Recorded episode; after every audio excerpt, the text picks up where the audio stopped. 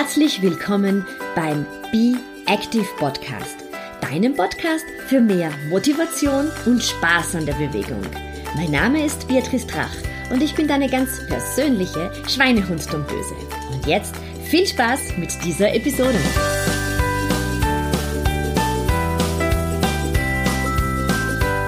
Ganz herzlich willkommen noch im Oktober.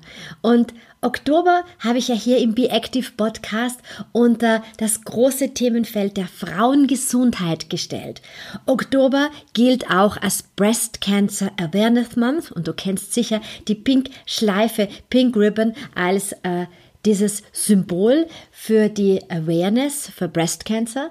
Und was lag da für mich näher, als äh, ja, jemanden hier mit äh, ans Mikro zu holen, die sich sehr, sehr viel mit der Pink-Schleife beschäftigt. Das ist die Doris Kiefhaber, das ist die Präsidentin der österreichischen Krebshilfe.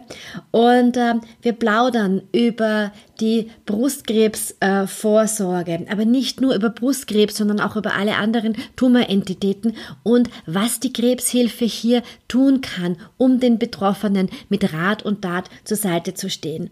Und wenn du nicht aus Österreich bist, dann findest du in deinem jeweiligen Land unter Krebshilfe ganz sicher auch noch zusätzliche Informationen, die ganz speziell für, dein, äh, für deine Region gelten. Viel Spaß beim Zuhören.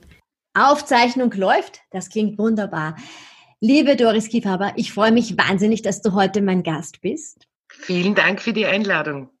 Oktober ist der Frauengesundheitsmonat hier bei mir im Podcast. Und du hast mir gerade im Vorgespräch gesagt, du bist seit fast 20 Jahren bei der österreichischen Krebshilfe. Stimmt das? Ja, ich habe äh, im Dezember 2000 war sozusagen mein Schnuppermonat, Eingewöhnungsmonat und bisschen Jänner und am 1. Februar 2001 war mein Dienstantritt. Aus Schnuppern wurde eine große Liebe. Eine ganz große Liebe, eine berufliche Heimat und auch äh, ein, ein, ein Herzensanliegen. Doris, magst du unseren Zuhörern und Zuhörerinnen kurz erklären, was die Krebshilfe so macht? Ja, wir sind äh, die älteste Krebshilfe der Welt. Wir sind 1910 unter dem persönlichen Protektorat des Kaisers gegründet worden. Und interessant, dass die Statuten von damals sich mit unseren Aufgaben und Zielen und Statuten von heuer äh, von heute decken. Und zwar das Allerwichtigste ist die direkte Hilfe für Patienten und Angehörige, egal an welcher Krebsart sie erkrankt sind. Wir haben jetzt schon 63 Krebshilfe-Beratungsstellen in ganz Österreich, wo sich jeder und jede hinwenden kann, mit welchem onkologischen Problem auch immer. Das Zweite ist, dass wir für alle Krebsarten, wo die Früherkennung medizinisch-therapeutisch einen wirklichen Unterschied macht, jedes Jahr eigene Kampagnen haben. Pink Ribbon ist äh, sehr bekannt. Wir haben es aber auch Lustal für Prostatakrebs, wir haben es für Darmkrebs, für Hautkrebs und wir haben es natürlich auch in der Primärprävention. Das heißt, dein Lieblingsthema Bewegung gegen Krebs, äh, dann auch Ernährung etc. Alles, was man sozusagen schon als Vorbeugung machen könnte. Genau, was man, wie man selbst das persönliche Risiko reduzieren kann. Oder der, eben die Appelle, wirklich diese Früherkennungsuntersuchungen auch wahrzunehmen. Und der dritte, die dritte Aufgabe, die wir uns gestellt haben, ist die Förderung der Krebsforschung.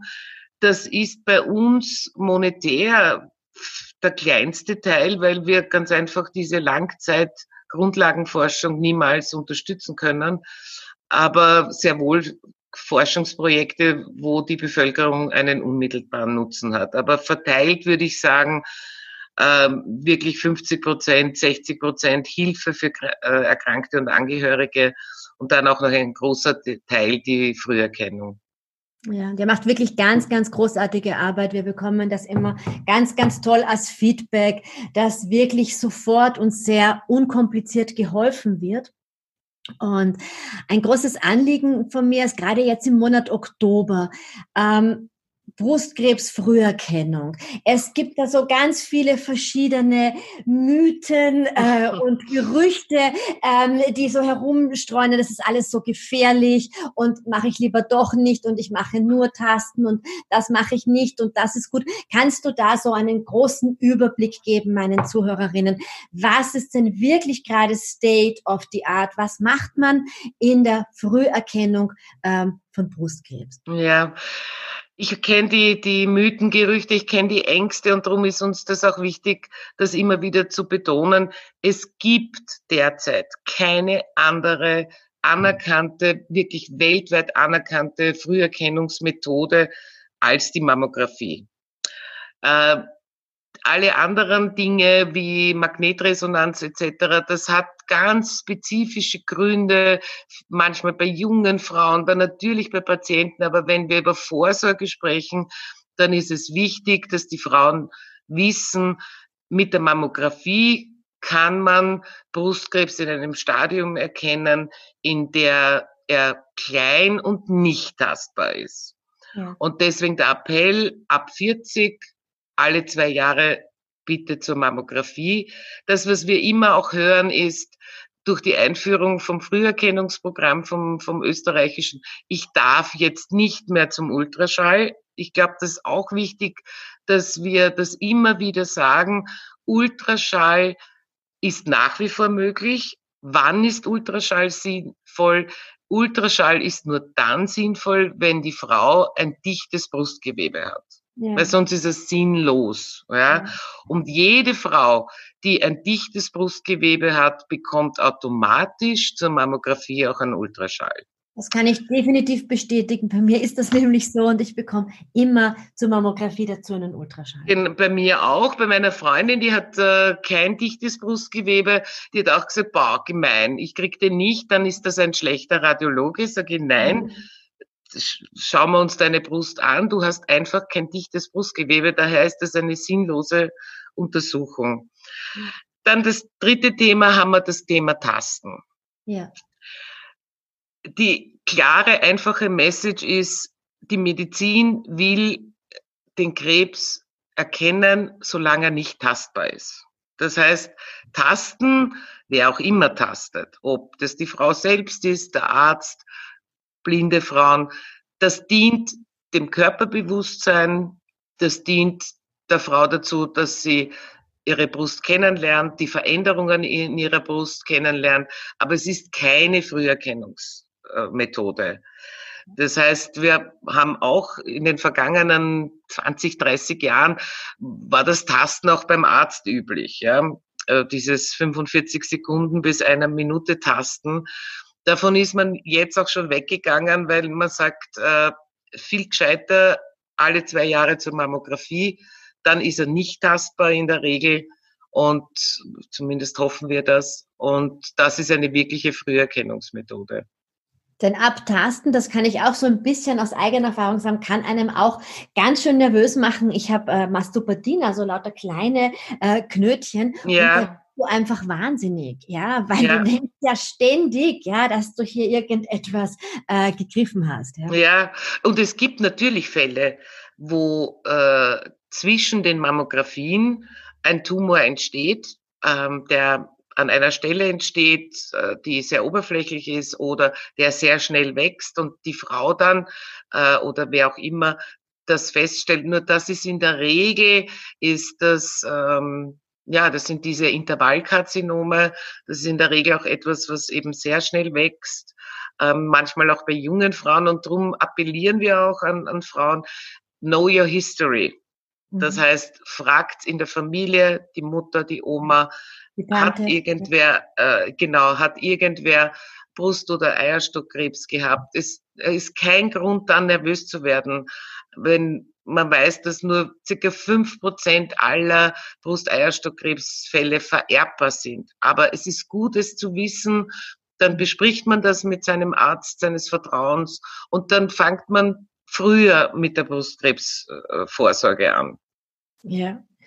Wie ist das, Doris? Noch zwei Fragen habe ich zum Thema äh, Früherkennung. Wie ist das bei Frauen, die ähm, Brustimplantate haben, also Silikonimplantate ja. haben? Was mache ich dann? Wichtig ist, also die Mammographie geht dann nicht mehr. Man, man unterscheidet zwar zwischen, äh, ist es hauteigenes Gewebe oder ist es Silikon, aber wenn du Silikon gezielt ansprichst, da muss man dann auf die Magnetresonanz übergehen, ja. Ja. weil das Quetschen unter Anführungszeichen ist dann nicht mehr möglich. Ja, ja. Aber es ist auch ein Punkt, den wir einfach ansprechen sollten. Absolut. Äh, dass, dass, dass, auch die Damen auch genau wissen, was sie dann eigentlich als, als Präventionsmaßnahme machen können. Genau, haben wir deswegen auch in unserer jährlich neu aufgelegten äh, Krebsvorsorgebroschüre für Frauen haben wir extra dieses Thema auch drinnen, weil es natürlich auch für viele Frauen eine, eine Themenstellung ist. Mhm, genau. Und ähm, die zweite Frage, noch ganz wichtig für mich, ist das Thema Pink Ribbon. Mhm. Das ist dein Herzensthema. Und wenn die Leute mich sehen, dann nehmen sie auch nur das Pink wahr und denken, ich habe Pink, äh, weil ich die Barbie gerne hatte. Hatte ich zwar gerne, aber mhm. es hat bei mir ja auch ein Zeichen, dass ich sehr viel mit Krebspatientinnen arbeite. Aber vielleicht magst du mir über das Herzensthema Pink Ribbon noch ein bisschen etwas erzählen. Warum ist es überhaupt pink? Es ist äh, in Österreich dazu gekommen, äh, als ich 2000, 2001 bei der Krebshilfe begonnen habe, äh, hat die Krebshilfe gerade unter der Leitung vom Präsidenten Paul Sewelder eine Studie in Auftrag gegeben bei Spectra, um das Vorsorgeverhalten der Österreicherinnen und Österreicher abzufragen. Und da ist damals rausgekommen, dass zwar über 60 Prozent der Frauen wissen, dass die Früherkennung von Brustkrebs Leben retten kann, aber nur ein Drittel dieser Frauen auch regelmäßig gehen. Und da hat der Präsident mir gesagt, das ist die Aufgabenstellung an mich, an uns, dass wir diese Frauen wachrütteln und auf diese wirklich lebensrettende Untersuchung hinweisen. Und ich kannte das Pink Ribbon aus meiner Tätigkeit in den USA habe es dann äh, dem Professor Sevelda vorgeschlagen und dem Vorstand. Das war anfänglich gar nicht so äh, sozusagen äh, ein Freudenschrei, weil man gesagt hat, kann man ein so ernstes Thema äh, wie Brustkrebs mit einer rosa Schleife in Verbindung bringen? Mhm. Wir haben dann letztendlich gesagt, ja, das tun wir, um Aufmerksamkeit zu erregen. Und ich glaube, das ist uns auch gelungen, dass wir einerseits die Wichtigkeit der Früherkennung trommeln, und andererseits auch die Krankheit ein bisschen aus dem zu Unrecht Tabu holen. Ganz genau, ja, dass man wirklich ganz offen darüber spricht ähm, das ist durch die Farbe und durch die Schleife, man kann sich das jetzt gar nicht mehr vorstellen, ne, dass das vor vielen Jahren nicht bekannt gewesen ist. Denn für uns ist das äh, ja nicht, nicht wegzudenken, oder? Dass man die Pink Schleife mit Pink Ribbon und mit, mit, mit, mit Awareness, Breast Cancer Awareness verbindet. Ja, ist auch eine, eine schöne Geschichte. Es hat 1992 die, die äh, Evelyn Lauder von Estee Lauder Cosmetics äh, gemeinsam mit der Alexandra Penny, das war sowas wie für uns jetzt die Uschi Fellner, also die Chefredakteurin eines führenden Frauenmagazins, die haben sich zusammengetan, die rosa Schleife kreiert, äh, nach dem Vorbild der roten Schleife gegen HIV-Aids mhm. und haben dann 200.000 Schleifen in den Kosmetikgeschäften äh, äh, verteilt. Auch eine Petition, die erste Pink Ribbon Petition gestartet, äh, wo sie an die US-Regierung appelliert haben, mehr Geld für die Brustkrebsforschung zu widmen.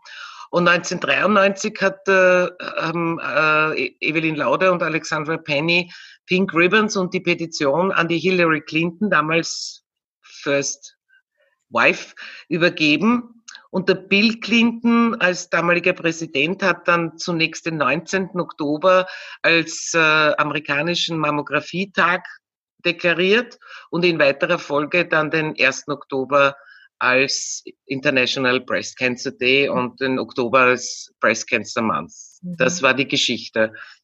Toll, ja, wirklich schön. Und wenn man in den USA ist, dann sieht man auch, dass es dort auch ganz, ganz viele Breast Cancer Walks gibt, also wo man Walking macht oder Laufen macht und alle Frauen pink angezogen sind und die Schleife tragen. Ja. Äh, Covid geschuldet vermutlich auch weniger stattfinden. Es gab, gab auch in Österreich immer wieder Läufe äh, zugunsten der Krebshilfe und um Aufmerksamkeit zu erregen. Ja, haben wir ganz viel, weil uns eben auch das Thema äh, Primärprävention, Bewegung wichtig ist, dass wir es nicht nur in den Eventbereich geben, sondern auch den Sport Wir hatten am Vorabend vom Vienna City Marathon dreimal einen Pink Ribbon Lauf. Ähm, mhm. wir, wir haben im, im Bereich äh, Golf sehr viele Pink Ribbon Golf Turniere. Wir haben es beim Eishockey, beim Tennis. Also es ist ganz stark schon im, im Sport drinnen und auf der einen Seite hilft es jedem, der mitmacht, durch die Bewegung, auf der anderen Seite durch die Spenden, die wir sammeln und dadurch Frauen unterstützen können, die durch die Erkrankung auch in finanzielle Not geraten sind. Absolut. Jetzt habe ich sehr viele Zuhörerinnen, auch aus nicht, äh, nicht Österreich, aus dem deutschsprachigen Raum, aber aus Deutschland und aus der Schweiz. Doris, weißt du da Bescheid? Ist da die Lage in Deutschland und in der Schweiz ähnlich mit der Hilfestellung der Krebshilfe? Ich weiß, dass es äh, in Deutschland bei Brustkrebs Deutschland e.V., bei der Renate Heidinger, die sammelt eben auch Spenden, um Frauen unterstützen zu können. Es ist noch nicht so groß aufgestellt äh, wie bei uns, weil wir das ja, wir haben, wenn man so will, 100 Jahre Vorsprung. Äh, in der Schweiz ist es mir nicht bekannt. Da gibt's äh, Pink Ribbon Schweiz, die sehr viel für die Awareness machen, aber ich weiß nicht, inwieweit sie wirklich professionelle finanzielle Soforthilfe leisten. Ja, ja. Was mir wichtig wäre, ist zu sagen, dass wir diese Soforthilfe nicht nur für Brustkrebspatientinnen äh, ja, das ist wirklich, das ist wichtig, ja, das ist ja. wirklich für, für jede Tumorentität äh, steht diese Soforthilfe zu Genau. Und eine Frage, die auch ganz oft an mich herangestellt wird, ist, ähm, du gehst zum Arzt, du machst eine Mammographie, du bekommst einen auffälligen Befund, wie man sagt. Ja. Ähm, Habe ich dann nachher als Frau immer das Recht, mir unterschiedliche ärztliche Meinungen einzuholen? Absolut. Wir haben aber seit 2014 das nationale Brustkrebsfrüherkennungsprogramm und seit 2014 ist es Pflicht, äh, dass auf jeden äh, Mammografiebefund die sogenannten BIRATS-Kriterien stehen. Ja. Ja. Die gehen von eins bis sechs, also von null bis sechs eigentlich. Und wir haben auf unserer Homepage, äh, aber auch in unseren Broschüren die Erklärungen dazu, wo man ganz genau sieht, wenn ich jetzt Bierats 2 habe oder 1, dann gehe ich auf einen Prosecco mit der Freundin oder dem Mann oder wem immer, weil das ist ganz toll. Ja. Habe ich Bierats 3, müsste ich in drei, in sechs Monaten noch einmal eine Mammographie machen lassen. Bierats 4 ist leider kein guter Befund. Da muss eine Gewebeprobe entnommen werden. Pirats 5 ist dann mit hoher Wahrscheinlichkeit von einem Mammakarzinom auszugehen. Aber diese sozusagen laienhaften ähm, Erklärungen helfen schon sehr, den Befund richtig zu verstehen, nicht Dr. Google zu bemühen und ja, das, das ist nämlich so ein ganz wichtiger Punkt. Der genau. Und ich, ich habe mich wahrscheinlich jetzt auch falsch ausgedrückt. Es war eher der Punkt, dass äh, mir manche Damen berichten, dass sie sich von dem jeweiligen radiologischen Institut nicht gut aufgeklärt gefühlt haben. Also sie sehen zwar die Befunde, aber sie wissen nicht genau, wie viel Angst muss man wirklich haben oder der Arzt spricht ja. ein bisschen flapsig mit ihnen. Ja, also sowas kommt ja leider auch vor. Klar, wo Menschen sind, dann menschelt aber man muss klar unterscheiden, was ist die Aufgabe des Radiologen und was ja. ist die Aufgabe des Gynäkologen oder des Chirurgen, ich nenne es Vertrauensarzt.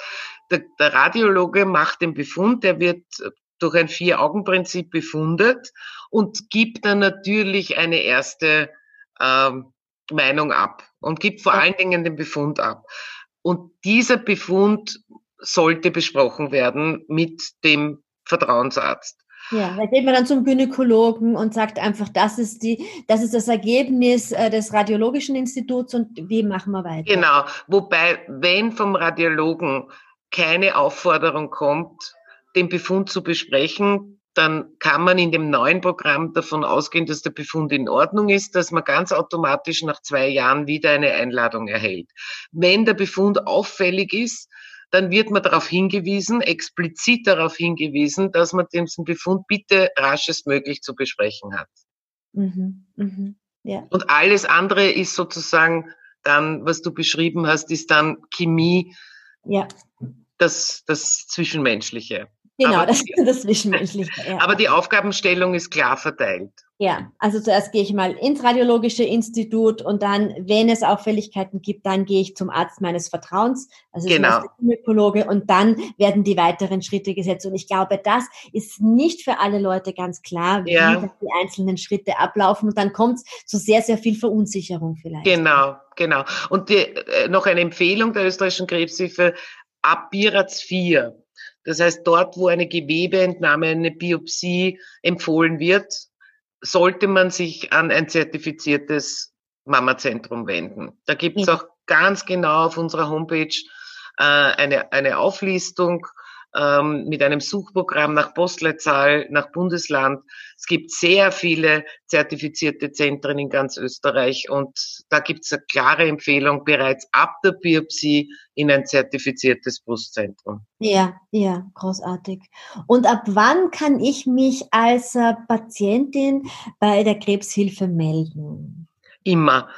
Es können sich Interessierte bei uns melden, die eben irgendwelche Ängste haben, Fragen haben, ähm, auch vielleicht Krebs in der Familie.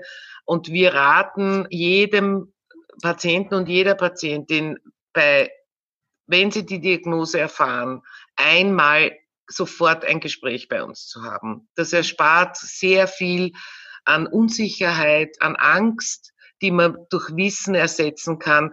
Das macht einen Riesenunterschied.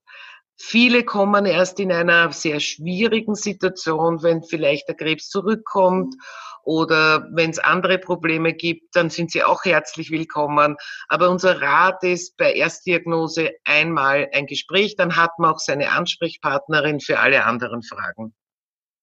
Und dazu möchte ich auch noch sagen, dass ihr auch noch ein ganz, ganz tolles Angebot für Kinder habt. Ja, wir, Genau, das ist ein, ein, ein Ursprungspilotprojekt der Krebshilfe Wien, der Kolleginnen.